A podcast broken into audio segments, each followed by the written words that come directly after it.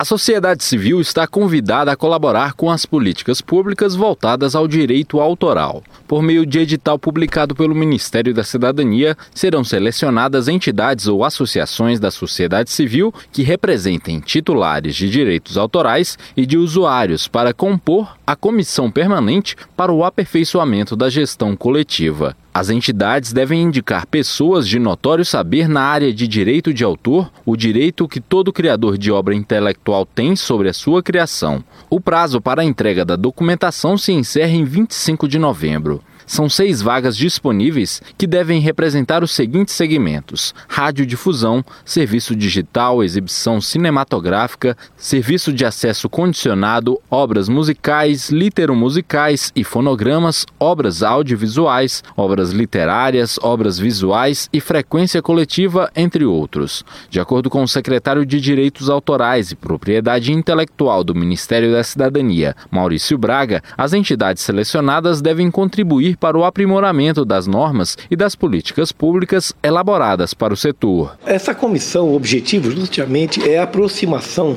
de todos os players envolvidos na gestão coletiva, tanto do setor privado quanto do, do setor público. O objetivo é justamente o aprimoramento do sistema de gestão coletiva. Nas reuniões dessa comissão, as partes trazem as suas demandas, as suas sugestões, isso é debatido e, eventualmente, isso pode gerar até atos normativos que aprimorem a gestão coletiva. O aprimoramento de normas do direito autoral no ambiente digital e o regulamento da arrecadação e distribuição desses direitos são alguns dos temas que a comissão terá que discutir após a seleção dos representantes da sociedade civil. Além disso, a participação das entidades ajuda o governo na fiscalização do setor, como explica o secretário Maurício Braga. Você só consegue estabelecer normas adequadas se você conhecer em profundidade o problema.